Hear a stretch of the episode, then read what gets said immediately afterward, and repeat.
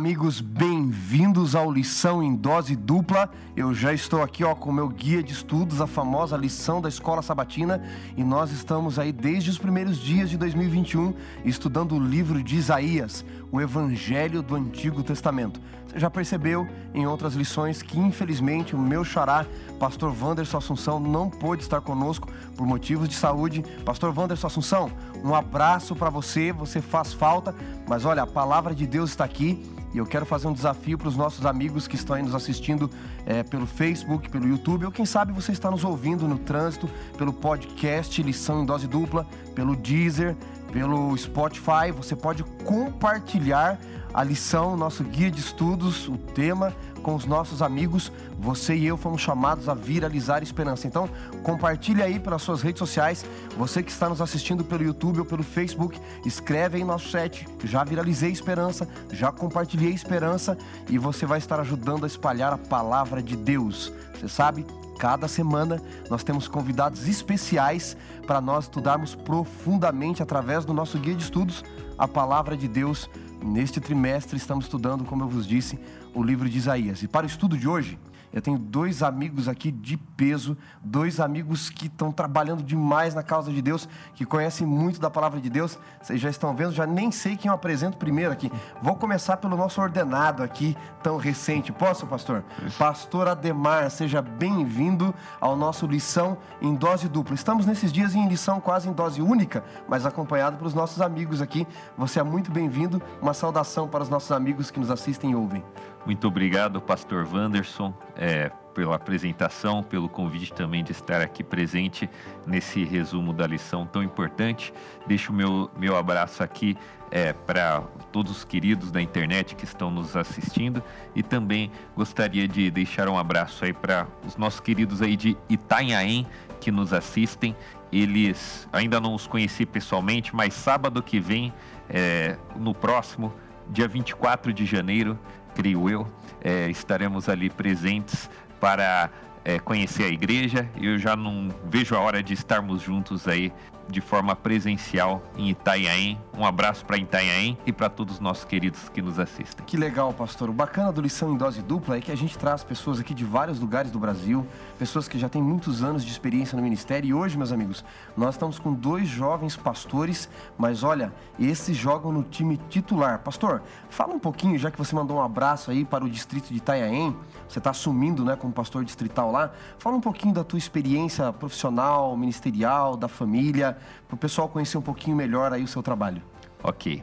É, eu nasci ali é, na região de São Paulo, né, em Guarulhos, né, e comecei o meu ministério na capelania no Colégio Adventista de Diadema.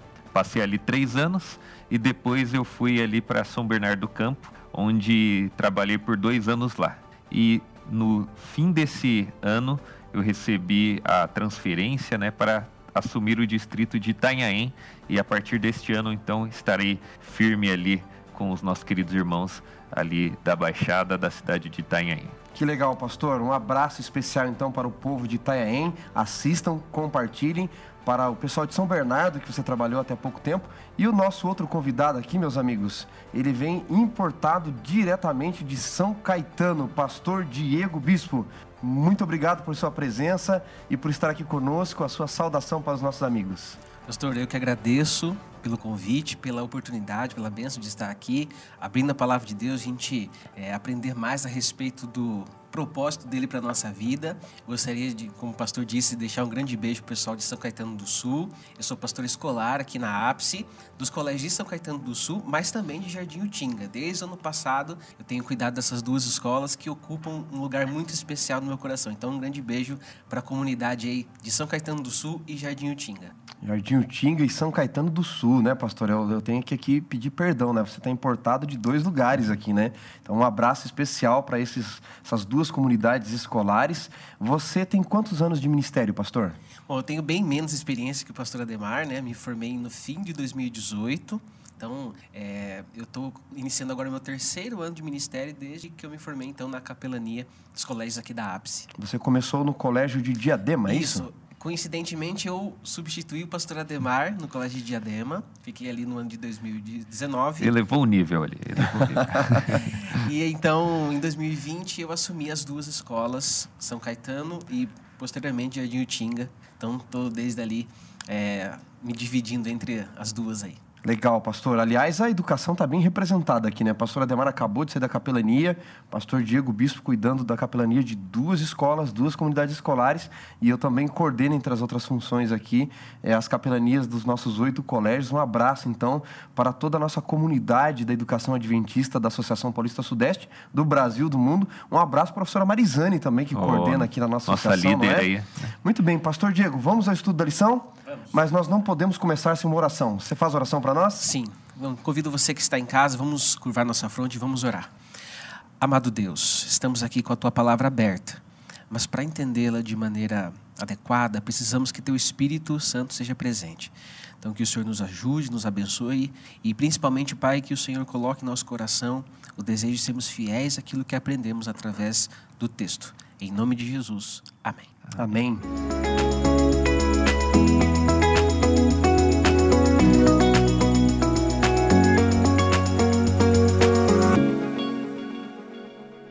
Muito bem, a lição desta semana, tratando especialmente do capítulo 7 do livro de Isaías, nos traz, meus amigos, um contexto histórico impressionante. Nós já vimos nas lições anteriores, inclusive Isaías capítulo 6, Isaías começa dizendo no ano em que morreu, morreu o rei Uzias, não é?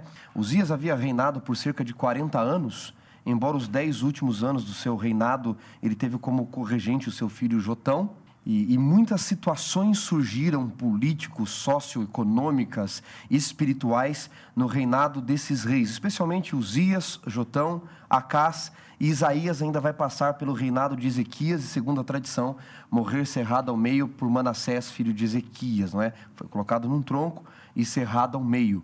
Mas, em especial, nesta semana, nós, vamos estudar a crise que se instaura em Israel, no Reino do Sul, a partir de Jotão para Acás, mais especificamente em Acás.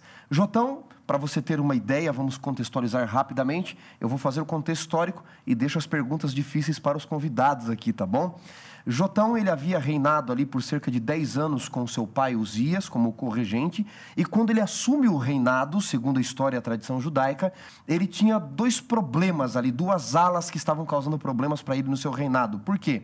A Síria havia se levantado como um império poderoso, ele tinha esse problema, a Síria estava vindo dominando todo o mundo e queria dominar a rota do sul até o Egito para dominar a rota comercial. Você tinha um outro problema, porque o reino do norte, Israel, a capital Samaria, e a Síria, não a Assíria, mas a Síria, estavam fazendo uma coalizão para tentar impedir o avanço dos assírios. E queriam também a ajuda de Jotão e posteriormente de Acás. Quando Jotão está reinando, um grupo de líderes, de príncipes, eles dizem: não, nós não podemos fazer aliança com a Síria, muito menos com Israel do norte, muito menos com a Síria, nós temos que confiar em Deus nós temos que confiar no poder de Deus para nos defender. Um outro grupo dizia: não, vamos fazer aliança. Se Israel do Norte e a Síria querem nos invadir, para colocarem um regente aqui, para usarem nós e os outros reinos de Moab, os reinos vassalos do Reino do Sul, para enfrentarem o poderoso reino de Tiglat-Pileser, Pul, o ogro do deserto na Síria, vamos fazer uma colisão. Como Jotão não aceitou, o que, que fizeram? Destituíram ele do poder e colocaram então o jovem Acás e ele continua enfrentando os problemas. É nesse contexto de briga política, de, de uma briga bélica mesmo, de uma guerra se instaurando, de brigas espirituais, em que Isaías surge novamente com uma voz para clamar ao rei, para falar ao rei. E o tema do estudo da lição desta semana, meus amigos, é quando o nosso mundo desmorona. Pastor Diego, vou pedir para você ler o nosso verso para memorizar que está ali no livro de Isaías, e dali nós vamos ver as impressões que vocês têm. Quero que você leia o texto, e aí você fala das primeiras impressões da lição desta semana, e o pastor Ademar também. Muito bem, é, o verso para memorizar está em Isaías 7, verso 9. Na lição, a versão é diferente, né? Eu vou ler aqui na minha revista e atualizada, que diz assim: Entretanto, a capital de Efraim será Samaria, e o cabeça de Samaria, o filho de Remalias se não o crerdes, certamente não permanecereis. Eu tenho a primeira impressão que eu tenho isso aqui, você, claro, é uma, um recorte do que Deus estava falando para Acas através do profeta Isaías. Isaías já está fazendo um apelo para Acas. Se você não crê, não vai dar certo. Você não vai permanecer em pé. Então, Acas, ele estava é, enfrentando uma situação de crise. Na verdade, todo o ministério de Isaías ele, eu acho interessante Isaías, até o pastor estava dando esse pano de fundo histórico, Isaías também é bastante é, meticuloso em fazer isso, né? Quando ele situa suas profecias em certos períodos, isso ajuda bastante na interpretação e e, e nesse e, e passando por aquela aquele, aquela crise no seu governo, ele tinha uma decisão muito importante a tomar.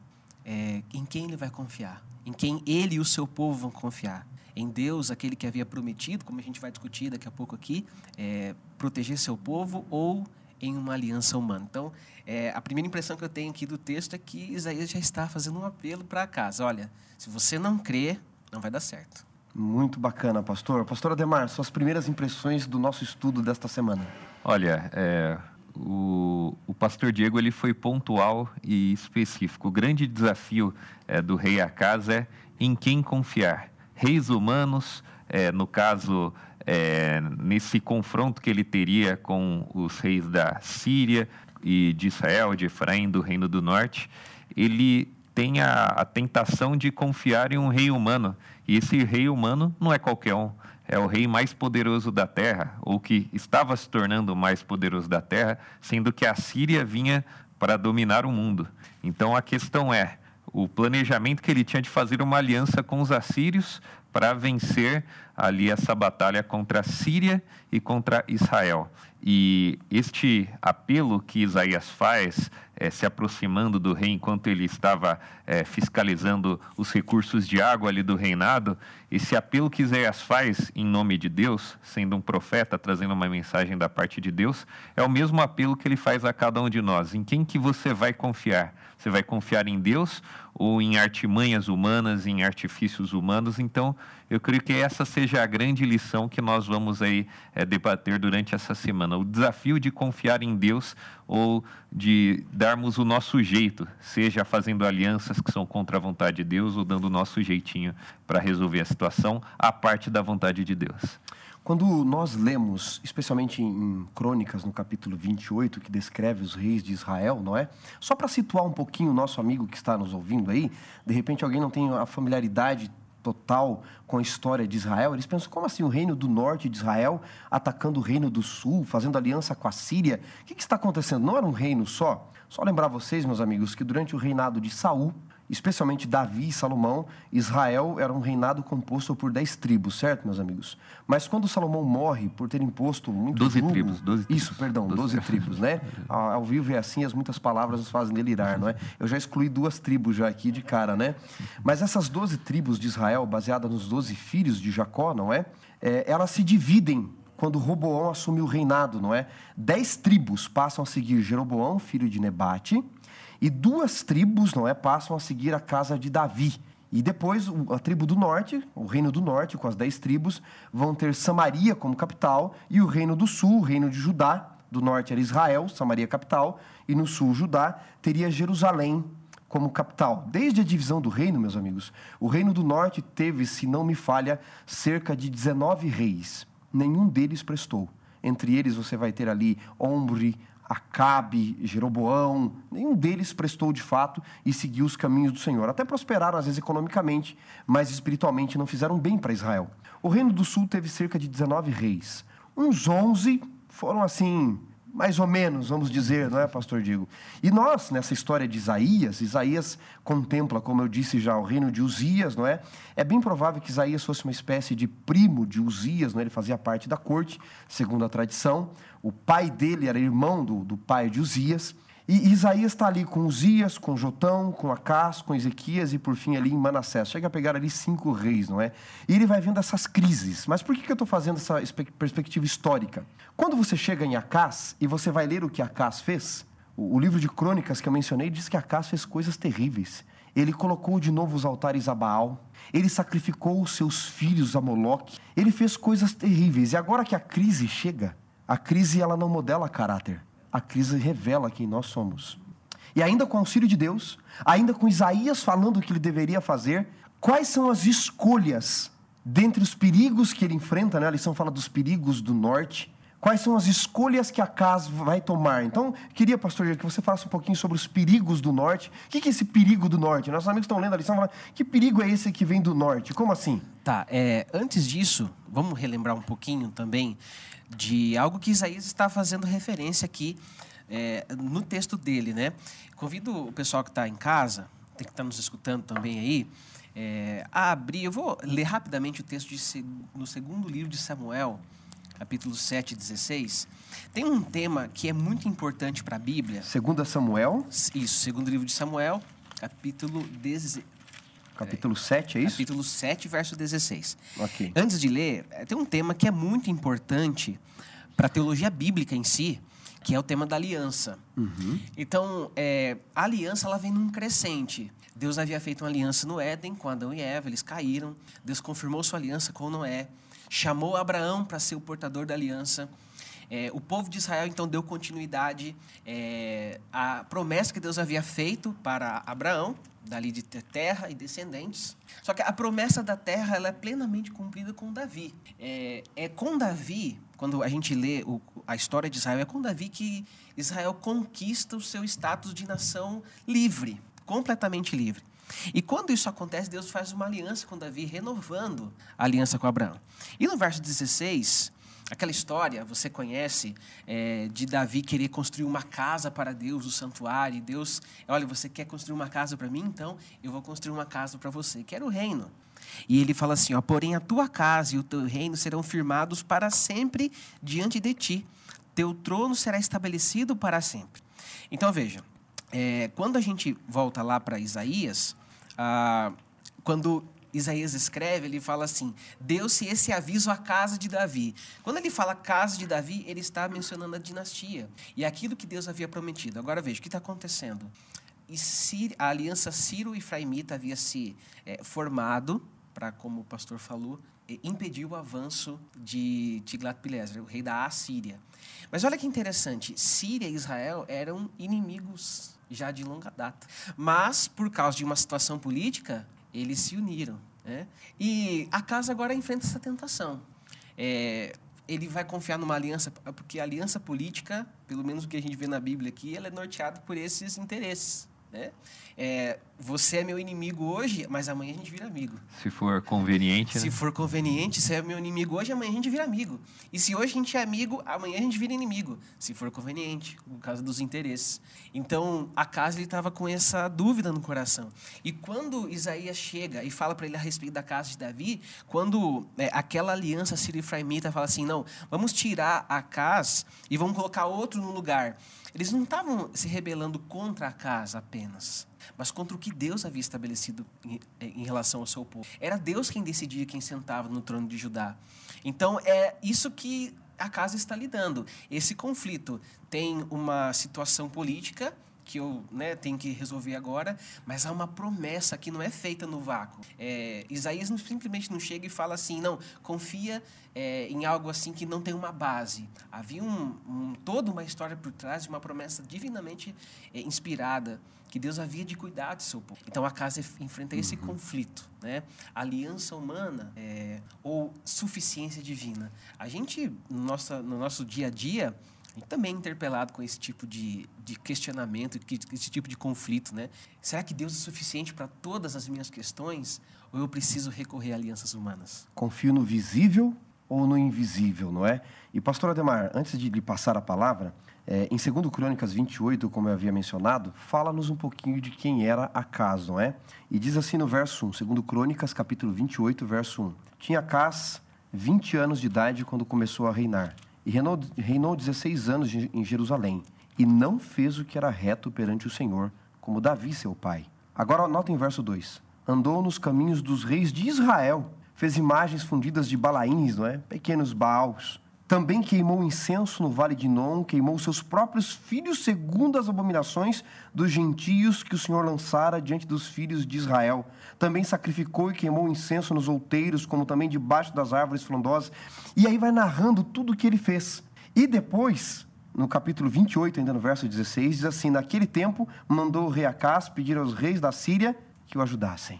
Nós falamos que momentos de crise, não é? O pastor Diego narrou toda esta aliança e ele deveria confiar numa promessa de longa data, de uma aliança edênica para a eternidade, mas quando a crise chega, o perigo do norte estava instaurado. Qual foi a atitude de Acas, então, diante de tudo que ele já fazia contra Deus? Nós vemos aqui que o plano dele era justamente fazer aliança com a Síria, com este reino dominante, ao, ao qual tanto a Síria quanto Israel estavam com medo e por isso queriam tirar Acas e fazer justamente o que temia Acas, é colocar um, um rei que não fazia parte dessa promessa que o pastor Diego muito bem mencionou. Então, o plano dele, e que ele é, posteriormente colocou em prática, isso trouxe consequências terríveis, foi fazer aliança com este rei ímpio, com a Assíria. E é interessante é, nós vermos que Deus ele envia Isaías para tentá-lo dissuadir é, dessa decisão, para que ele confiasse em Deus. E nós vemos que quando Isaías vai até ele, ele leva junto consigo o seu filho. E como uma advertência, e o nome do filho é, que é levado ali pelo, pelo profeta Isaías era um resto volverá, ou seja, o que, que ele vem trazer de advertência é, para o rei Acas? Olha, se você fizer essa aliança com a Síria, depois vocês também serão invadidos e um resto volverá. Essa mensagem da parte de Deus era uma mensagem de juízo caso acaso ele não confiasse em Deus, não, não seguisse a vontade de Deus, mas tra também traz uma pontinha de esperança. Eles seriam é, derrotados, mas um resto volveria, ou seja, haveria ainda um remanescente. Apesar da terra ela ser destruída, ainda não seria o fim total de Judá. É, então nós vemos aí que a oportunidade que a Acas tem de decidir obedecer a Deus ou fazer aliança com o rei pagão, que não era vontade de Deus. E, e, e essa história ela é bastante irônica, porque na verdade a gente, é, quem estudou a lição, sabe o que Acas fez, né? Ele confiou na Síria.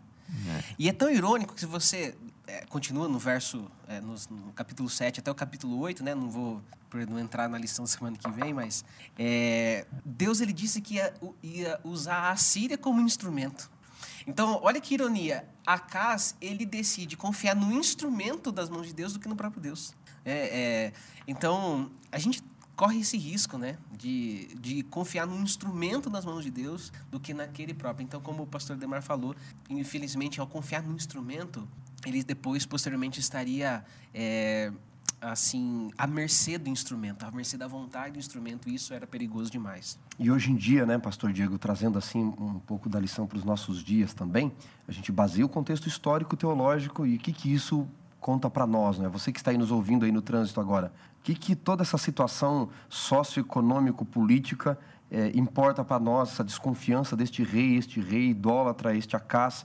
covarde, não é? E a Bíblia diz os covardes não entrarão no reino de Deus. O que, que isso importa para nós? Pastor Diego, gostei do que você falou. Algumas pessoas preferem confiar no instrumento do que naquele que manuseia o instrumento, não é? Quando Deus aparece para Moisés, ele diz: O que, você tem nas mãos, Moisés? Ah, senhor, um cajado. É, é com esse cajado, Moisés. Não é quem você é, é quem vai usar o que você é. Não é quem você, o que você tem, é quem vai usar o que você tem. E agora nós vemos Acas confiando mais em Tiglat-Pileser, no visível, do que num Deus que já havia dado evidências da sua presença, não é? Hoje nós vivemos num mundo, pastor Ademar, muito cético. Hoje parece que está até na moda para alguns desacreditar de Deus, de tudo que Deus já fez. Mas este mesmo mundo, não é, diz o apologeta Ravi Zacarias, que desconfia da palavra de Deus, tão criticada, tão debatida, tão estudada, que tem crítica textual sobre ela, que tem arqueologia, que tem história sobre ela, é às vezes a mesma geração que não sai de casa sem ler um horóscopo. Ou seja, eu confio na estrela que Deus criou, mas não confio no Criador. É, é, o mesmo que desconfia de Jesus e não quer se entregar a Ele, mas se rende a religiões, diz Rav Zacarias, que eu tenho que pisar em brasas para ver se eu sou purificado. Então há um contrassenso em Acas, não é? Eu não quero confiar no profeta de Deus, eu não quero confiar na voz de Deus, eu não quero confiar nas ações de Deus, na aliança de Deus, como o pastor Diego colocou, mas eu prefiro confiar naquele que Deus disse que poderia usar, e Deus poderia usar Tiglat-Pileser, ou poderia usar também, sei lá, o mendigo da esquina, como ele faz depois lá em 2 Reis 6, não é? No, tempo de Elias, para poder livrar é, também o, o, povo de Samaria, de Elias e de Eliseu, através de leprosos. Deus ele pode usar qualquer instrumento, mas nós temos que confiar nele. Mas agora deixa eu devolver uma outra pergunta para vocês. Pastor Ademar, você colocou aqui o, o filho de Isaías, não é? Seaja Zub, não é? O resto Volverá. E tem depois é, outro filho, não é? é? Que nós vamos estudar na lição que vem. E você tem um outro nome que vai aparecer daqui a pouco, que é Emmanuel. E você tem o próprio nome do profeta Isaías. Que negócio é esse que a Bíblia tem com nome, não é? Você tem Isaías, não é? A salvação vem de Jeová. Você tem aqui o resto volverá. Você tem o rápido despojo, presa segura, não é? Maior Saal Rasbaz, não é? Até enrola a língua para a gente falar aqui o que, que, a Bíblia tem com esses nomes? O que, que o profeta tão representava para o povo em salvação e os seus filhos, o seu nome, a sua vida, a sua família? Isso é muito interessante como Deus, ele, nesse caso é um nome, algo abstrato, mas ele torna o mais concreto possível a sua mensagem, né? Através de nomes, mas também através de ilustrações, através de, da vida do profeta e tudo que ele faz representando o relacionamento de Deus com o seu povo. E nessa história específica, pegando um pouquinho da ponte é, das evidências que o pastor Wanderson muito bem mencionou, como se não fossem suficientes as evidências que o povo de Judá tinha testemunhado, as vitórias, a história do povo de Israel como um todo, desde a saída do Egito, como se isso não fosse suficiente, nós vemos que Deus ele estava disposto a dar mais evidências. Ele pede, inclusive, para Acás é, escolher um sinal que, que ele quisesse fala o sinal que eu faço aí para você. E nós vemos que ele, ele escolhe não, não testar a Deus, digamos assim, não provar a Deus e não quer nenhum sinal. Ele poderia escolher qualquer sinal que fosse. Imagine se Deus ele fizesse uma promessa para cada um de nós e dissesse: é, você agora que eu vou cumprir promessa, essa promessa que eu estou fazendo, então você pode escolher o sinal que você quiser. E então nós temos, é, no contexto aqui de, é, de Acá se recusando a escolher um sinal, é, você não, não quer um sinal, então eu vou dar um sinal. E aí entra Emanuel, que mais uma vez é, Deus ele é, através do profeta Isaías, Deus ele usa um nome para passar uma mensagem. No caso, Deus conosco. E... Pastor, então vamos ler esse texto aí para ele? Você vamos. pode ler para nós? Claro, é, claro. Primeiro vamos ler Isaías capítulo 7, nos acompanha aí, uhum. versículos 10 até o 16. Parece muito, mas é curtinho, os versos são curtinhos, não é? E depois vou pedir para o pastor Diego ler para nós, na sequência, a promessa cumprida ali, tá bom? Então, a leia para nós aqui, pastor Ademar, do 10, do verso 10 até o versículo 13, perdão. Okay. E aí o pastor Diego vai ler do 14 ao 16 na sequência. Então vou ler a partir do verso 10, capítulo 7. E continuou o Senhor a falar com Acas, dizendo: Pede ao Senhor teu Deus um sinal, quer seja embaixo, nas profundezas, ou em cima, nas alturas. Acas, porém, disse: Não o pedirei, nem tentarei ao Senhor. Então disse o profeta: Ouvi agora, ó casa de Davi, acaso não vos Basta fatigardes os homens, mas ainda fatigais também ao meu Deus? Leia para nós, pastor, também. Verso 14: Portanto, o Senhor mesmo vos dará um sinal. Eis que a virgem conceberá e dará à luz um filho, e lhe chamará Emanuel. Ele comerá manteiga e mel quando souber desprezar o mal e escolher o bem. Na verdade, antes que este menino saiba desprezar o mal e escolher o bem, será desamparada a terra, ante cujos dois reis tu tremes de medo. Que coisa incrível, não é? Um rei mau, um rei que sacrificou seus filhos em, a outros deuses, né, em altares, a deuses pagãos, e Deus ainda continua trabalhando com ele, pastor Diego. E eu queria falar aqui para você que nos ouve agora e que nos assiste.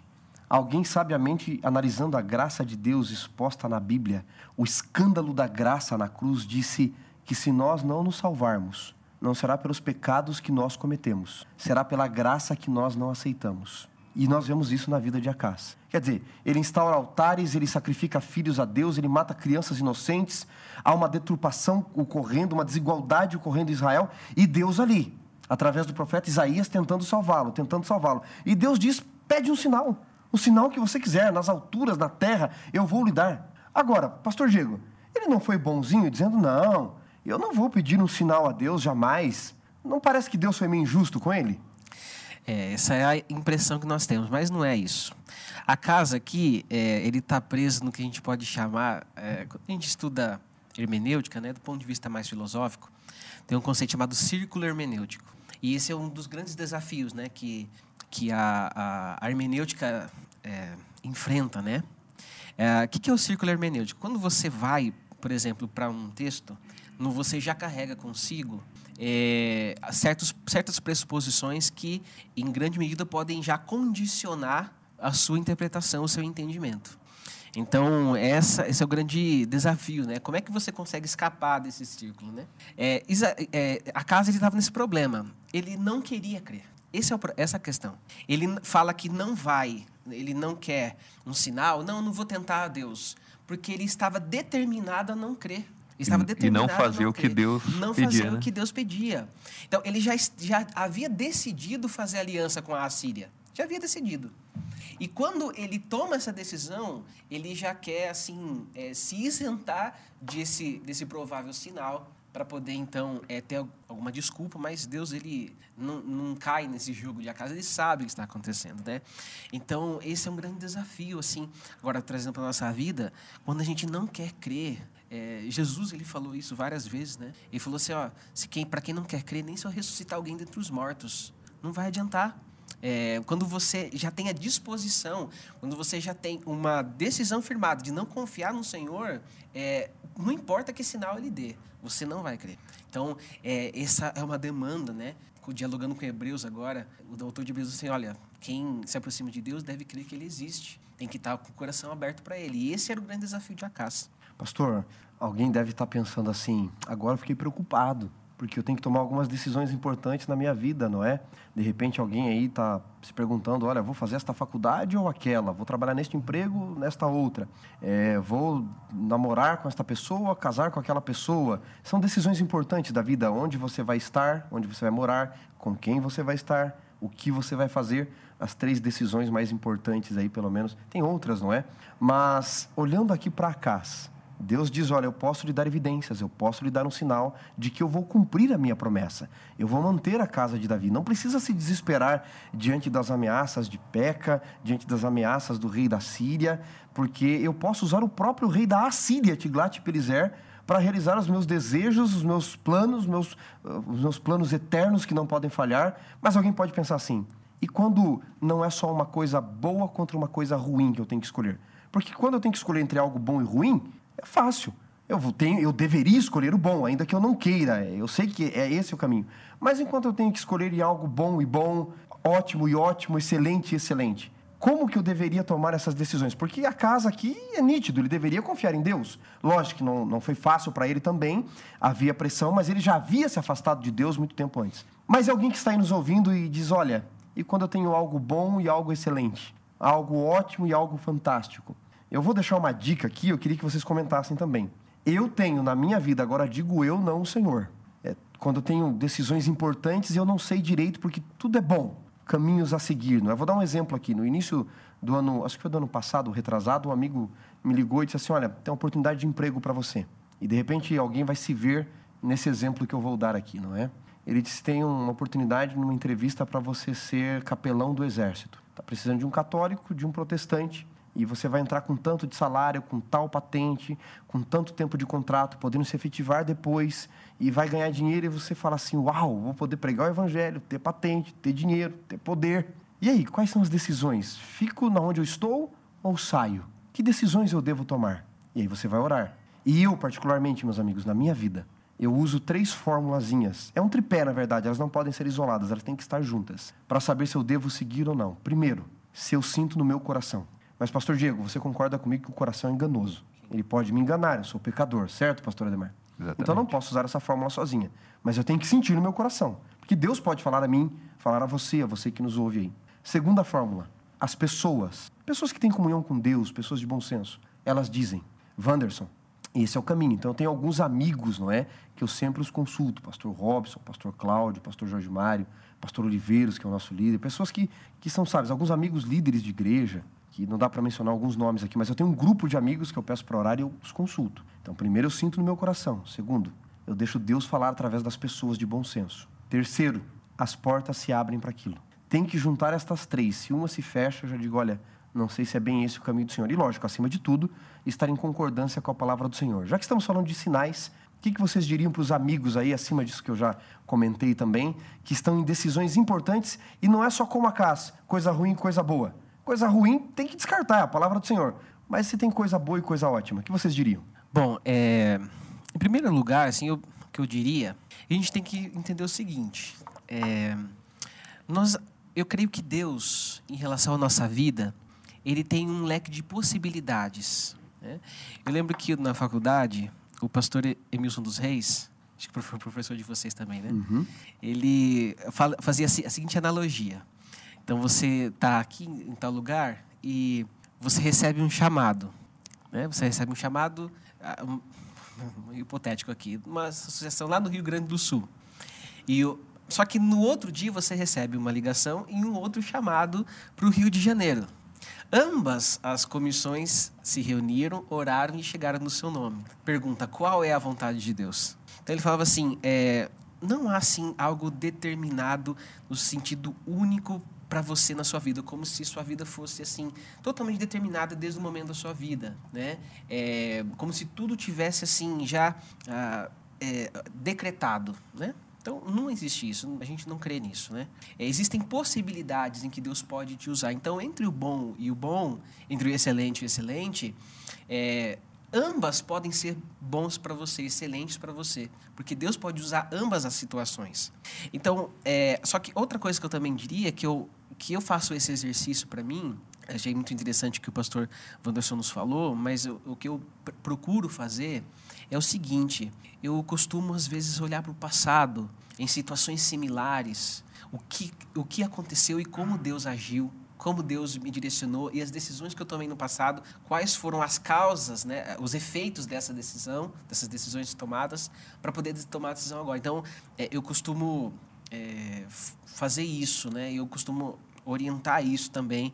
Até eu creio que essa é uma forma bíblica de, de lidar com as situações. Você olha para o passado, aquilo que é conhecido, aquilo que, você, que Deus já fez na sua vida. E olhar para o passado, você é capaz de perceber como Deus agiu dessa forma. E, e se você, você decidiu qual foi a, o resultado das suas decisões. Né? Então, é, é, situações similares no passado podem fazer com que você tenha um norte para decidir no presente. Eu, eu, gostaria só fazer fazendo um fechamento. Eu acho que o que vocês falaram foi bem completo. É, a introdução que o pastor Wanderson deu com relação a pessoas sábias, a impressões do Espírito Santo com, e sempre a base da palavra de Deus. No caso da pergunta é quando a palavra de Deus não tem uma revelação clara com relação a esse assunto. Uhum. É, fechando o que o que o pastor Diego destacou, é, entre o bom e o bom, agora trazendo um pouco talvez para a realidade de muitos adolescentes, jovens que estão é, começando a tomar também uma decisão com relação a, a esposa, o marido, e tem muito a cultura, né? Eu preciso achar a minha cara metade, né? Preciso achar aquela pessoa específica e só tem ela que vai é, preencher todas as minhas necessidades e nós vamos entrar em um mar de rosas e vai ser tudo lindo. E se não for essa pessoa, jamais, né? Então, dentro do que o pastor Diego mencionou com relação ao chamado, é, eu creio que Deus ele ele coloca pessoas na, na vida de quem busca, dá oportunidades e, e ele dá parâmetros na palavra para você avaliar se é uma pessoa boa, se não é uma pessoa boa, se é de acordo com a vontade de Deus ou não. E se por algum momento você desperdiça alguma oportunidade dessas, no caso um chamado, um relacionamento, e você é, desperdiça isso, não existe um único chamado de Deus, não existe uma única pessoa que Deus ele vai é, levantar para que seja aquela que ele escolheu e você também ser aquela pessoa que ele escolheu para a vida da outra pessoa, né? Nós também temos que ser pessoas ideais, né? Buscarmos ver de acordo com a palavra de Deus, mas nós não cremos em uma em uma predestinação, né? Que tem que ser aquele caminho, tem que ser aquela pessoa, tem que ser uma pessoa de acordo com os princípios que a palavra de Deus deixa para nós. mas pode ser uma, pode ser outra. Se tiver dentro desses princípios, dentro dos parâmetros que já foram mencionados, Deus pode abençoar mais de um caminho que você venha a escolher. Né? Pastorzão, é, outro dia alguém me disse assim, pastor, é, eu tenho certeza que essa pessoa aqui foi Deus que escolheu ela para mim. Eu estava orando para Deus mandar alguém para mim e a pessoa se chocou porque eu disse assim para ela: Deus não tem ninguém preparado para você. Como Deus não tem alguém preparado para mim? Eu disse porque Deus te deu livre arbítrio. Ele te deu conselhos na palavra e você vai escolher. Eu conheço inúmeros casos onde a pessoa diz assim: não, eu tenho certeza, uma jovem por aí mesmo, conheceu um rapaz em três meses, foi embora para a cidade dele, conheceu na internet, namorou, noivou e casou em três meses. Ele disse: toma cuidado. Ela disse: não, Deus preparou ele para mim. Um ano depois ela voltou, grávida e espancada. Ué, Deus errou? Então a gente tem que tomar muito cuidado como a gente enxerga a religião. Deus nos dá conselhos na tua palavra, na palavra dele. Ele nos dá sabedoria, ele põe pessoas à nossa volta. Agora, no final, a escolha é sua. Com a oração, ele pode nos direcionar. Mas Deus, ele morreu para nos dar o livre-arbítrio. Ele vai tirar, ele vai impor alguém para nós? Não é assim que Deus parece trabalhar. Mas, pastor, vamos voltar aqui a um outro termo técnico da lição. Já que a casa não quis, pastor Diego, o sinal, porque ele, na verdade, queria seguir os caminhos dele, não os caminhos do Senhor, ele não queria é, é, ouvir a voz de Deus, porque isso deveria trazer outras implicações na vida dele e ele já não dava com Deus há muito tempo. Agora Deus diz, então, através do profeta: já que você não quer o sinal, o Senhor mesmo vos dará um sinal. E aqui nós chegamos, amigos, para encerrar a lição, num dos temas da lição dessa semana e do livro de Isaías, que os nossos amigos mais queriam saber de vocês. E eu acho que vocês têm que ter a resposta. Quem é essa virgem? Quem é esse Emanuel? Tem tantas respostas tantas tentativas, tanto papel e tinta já foi gasto para tentar definir quem é esta virgem que conceberia e quem é este Manuel. Lógico, é uma profecia messiânica que depois Mateus 1 vai usar, não é? é a partir ali do, do capítulo do verso 20, a Jesus, o grande Emanuel, Deus conosco. Mas quem é esse Emanuel, esta virgem do tempo de Isaías? Dá para resolver esse problemão? O que você acha, pastor Diego? Eu creio que um dos, dos, aspectos mais instigantes da palavra de Deus é justamente o seu, a sua, por ser uma fonte inesgotável de conhecimento, né? É, e, e, também há de se levar em conta que um, um texto, né? Um, um ato literário, ele é tão complexo que é difícil qualquer texto, mesmo sendo bíblico ou não, né? pode pegar as peças de Shakespeare você esgotar o significado dele em uma tentativa de interpretação. Isso é, é muito difícil, né? Enfim. Agora, existem possibilidades. Possibilidades. É, eu creio que é, a, a, grande discussão né, em relação é, é essa é uma luta né, de não o filho se refere exclusivamente ao tempo de Isaías a, o Emanuel. Ou Emanuel é só Jesus né então se a aplicação unicamente local é, ou então, tem um é, isso cumprimento não, né? isso não encaixa no texto bíblico isso é de fato isso não encaixa no texto bíblico né? E uh, o que, que a gente pode fazer? Bom o que, que que, que a gente pode, qual que é a, a maneira a gente pode, qual que é o caminho que a gente pode trilhar para tentar resolver essa questão? Mas essa possibilidade é a seguinte: vamos comparar os textos, o que o texto está dizendo. Então, por exemplo, se você compara Isaías 7,14, é, portanto, o Senhor mesmo vos dará um sinal, eis que a virgem conceberá e dará à luz um filho e lhe chamará Emanuel. Você compara com 8, verso 3. Diz assim: Fui ter com profetiza. Ela concebeu e deu à luz um filho. Então, perceba que a frase é, é a mesma. Concebeu e deu à luz um filho. Aí você pega o verso 16. Na verdade, do capítulo 7, desculpe. Na verdade, antes que este menino saiba desprezar o mal e escolher o bem, será desamparada a terra ante cujo dois, cujos dois reis tu, tu tremes de medo. Verso, capítulo 8, verso 4. Porque antes que o menino saiba dizer meu pai ou minha mãe, serão levadas as riquezas de Damasco e os, de, e os despojos da Samaria diante do rei da Assíria. Então perceba que é, a similaridade entre os dois textos dá essa possibilidade de que o Emanuel se refere, em primeiro lugar, em primeiro momento, ao filho que nasce para Isaías e que era um sinal para que o povo estava é, enfrentando naquela situação. E olha que interessante, quando a gente vai para Mateus, a gente compara os contextos, é, coisa muito parecida acontece. Porque a casa de Davi está enfrentando uma situação é, desafiadora, né? É interessante, eu nunca tinha parado para pensar nisso, mas é, segundo a genealogia que Mateus usa, José, aquele carpinteiro desprezado de Nazaré, seria o filho, o, rei, o, o, herdeiro legítimo do trono de Davi por causa da genealogia. Mas aí Deus dá um sinal novamente para o seu. E esse sinal se chama Emanuel, que é o próprio Jesus, o Salvador do mundo.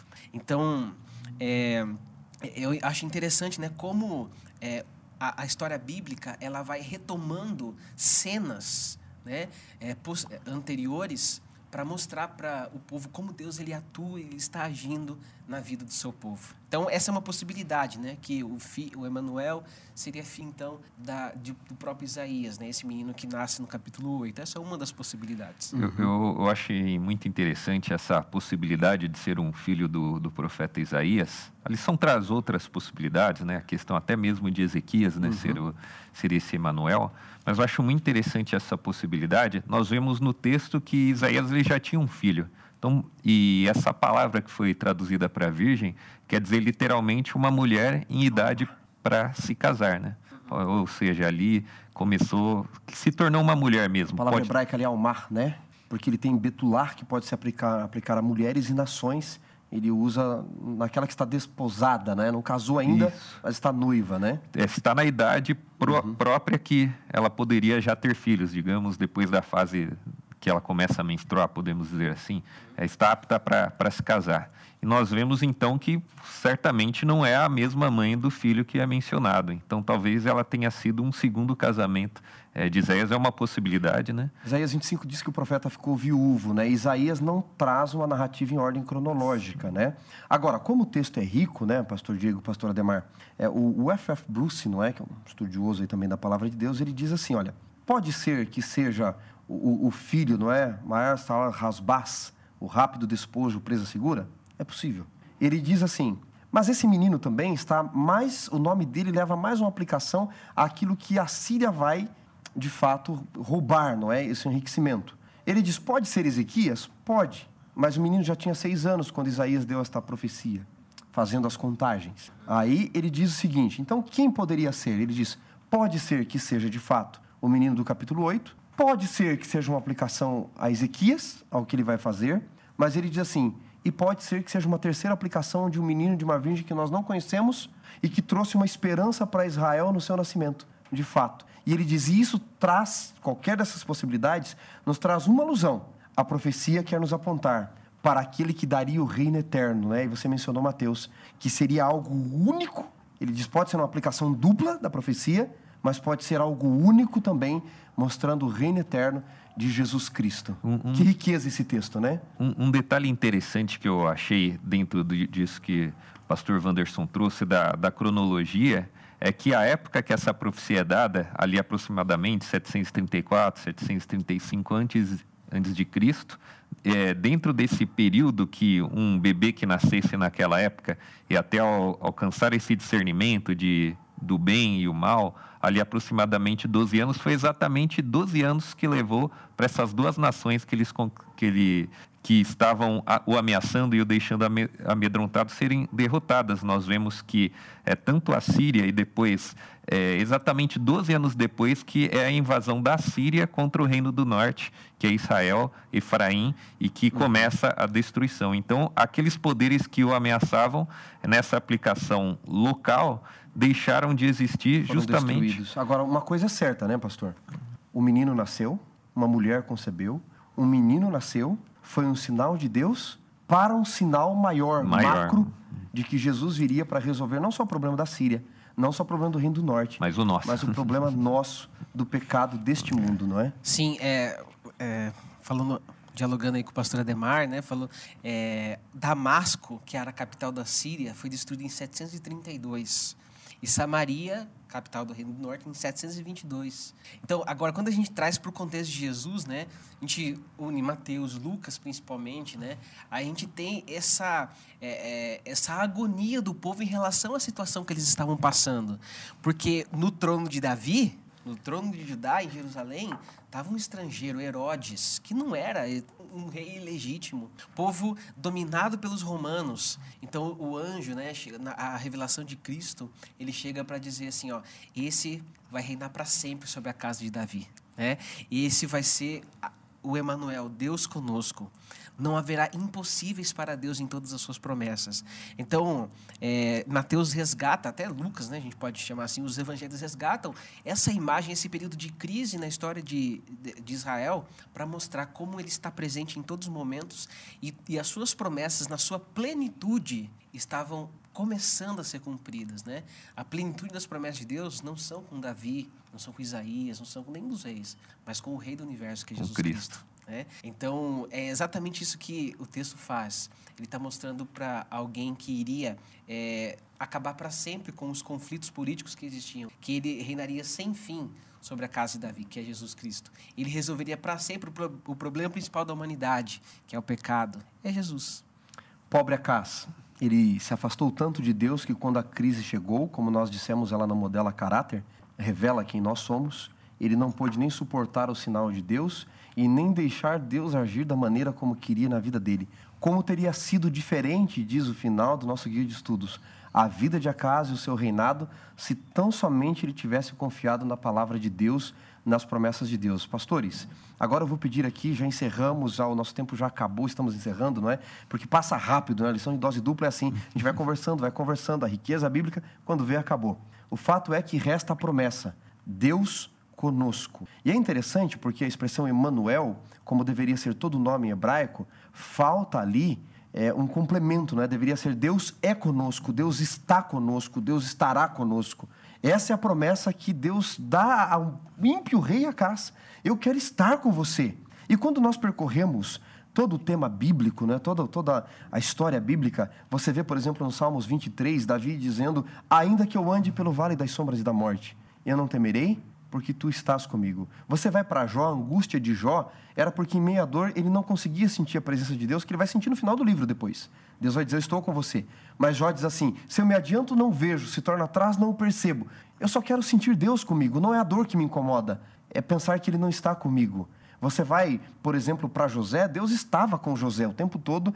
O próprio faraó reconhece, encontraríamos outro, um outro homem que é o Espírito do Senhor, Deus está com ele. Você vai aos amigos de Daniel, Deus nos livrou da fornalha, mas Deus estava com eles na fornalha.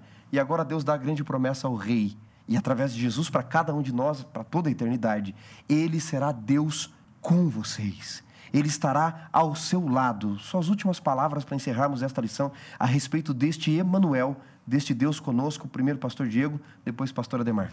Eu creio que o mundo hoje, o nosso mundo que nós vivemos é um mundo cheio de vozes. Eu creio que é, com a ascensão da mídia, comunicação, as nossas vozes aqui, né, fazendo esse podcast, gravando essa lição, sabe, só Deus sabe onde ela vai chegar. Nós temos um mundo cheio de vozes e cada uma delas faz um apelo para nós. É, a gente já passou é, da, da época em crer que eu vou ficar em cima do muro e vai dar tudo certo. Na verdade, o muro nem existe. Ou você está de um lado, está do outro. Não tem jeito. É, você vai aceitar um apelo na sua vida. A questão é de quem você vai aceitar. De quem você vai aceitar o apelo. Se é da palavra de Deus, do Cristo, né, que fala, eu sou o caminho, a verdade e a vida, ou você vai aceitar o apelo de tantos outros que, apesar de não usar a mesma linguagem, a mesma frase, também afirmam que são o caminho, ou a verdade, ou a vida.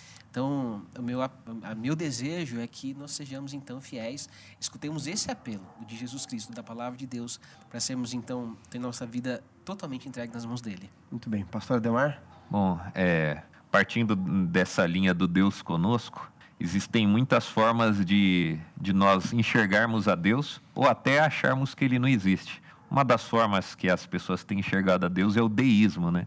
Um Deus que criou e abandonou, que não interfere em assuntos humanos, mas graças à palavra e à revelação bíblica, nós vemos, inclusive, mediante essa história, que nós não temos um Deus que está à parte dos nossos problemas, das nossas dificuldades, nas, das nossas lutas. Nós temos um Deus que interage, que interfere. Quando nós oramos, ele responde às orações, ele se manifesta, nos dá base para crermos como ele queria fazer com a casa aqui na história de hoje.